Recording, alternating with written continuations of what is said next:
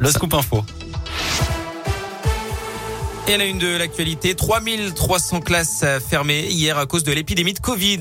Annonce du ministère de l'Éducation nationale. Ça représente 0,63% des salles du pays. Dans la région, 332 classes ont été fermées cette semaine. Dans l'Académie de Lyon, une école entière a même été fermée dans l'Ain.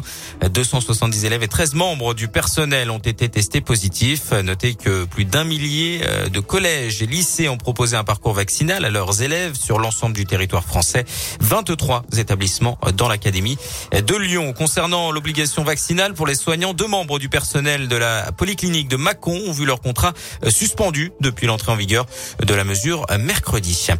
Le ministre de l'Intérieur en Isère aujourd'hui, moins d'une semaine après le crash mortel d'un hélicoptère de la sécurité civile à Villard-de-Lans, près de Grenoble. Gérald Darmanin a rendu hommage au mécanicien décédé, une cérémonie durant laquelle il a reçu la Légion d'honneur à titre posthume. Dans la Loire, les suites du braquage de Firmini les deux suspects sont toujours recherchés. Ils avaient fait irruption dans le centre commercial Leclerc hier matin, armés et cagoulés pour attaquer une bijouterie. Et l'enquête se poursuit.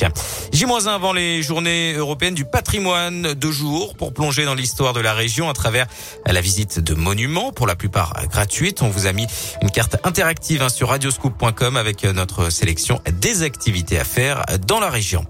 Une page se tourne dans les supermarchés. Carrefour annonce la fin des jetons pour les caddies et ceux qu'on cherche hein, dans son portefeuille ou dans sa voiture sans toujours parvenir à mettre la main dessus. Pas de date précise, mais le système a déjà disparu dans plus de 200 enseignes d'après BFM. Les caddies ne seront euh, donc plus enchaînés les uns aux autres. À la place, un système anti-vol qui bloque euh, les roues du chariot quand il sort du périmètre prévu passe au sport avec du foot. La sixième journée de Ligue 1 ce week-end au programme Saint-Étienne-Bordeaux demain soir à 21h, Clermont-Brest dimanche à 15h avant le choc PSGOL prévu à 21h. Chez les filles, l'équipe de France défiera la Grèce tout à l'heure à 17h, match des éliminatoires pour la Coupe du Monde 2023. La lyonnaise Wendy Renard retrouvera son brassard de capitaine. Rappelons que la sélectionneuse Corinne Diacre lui avait retiré lors de son arrivée en 2017.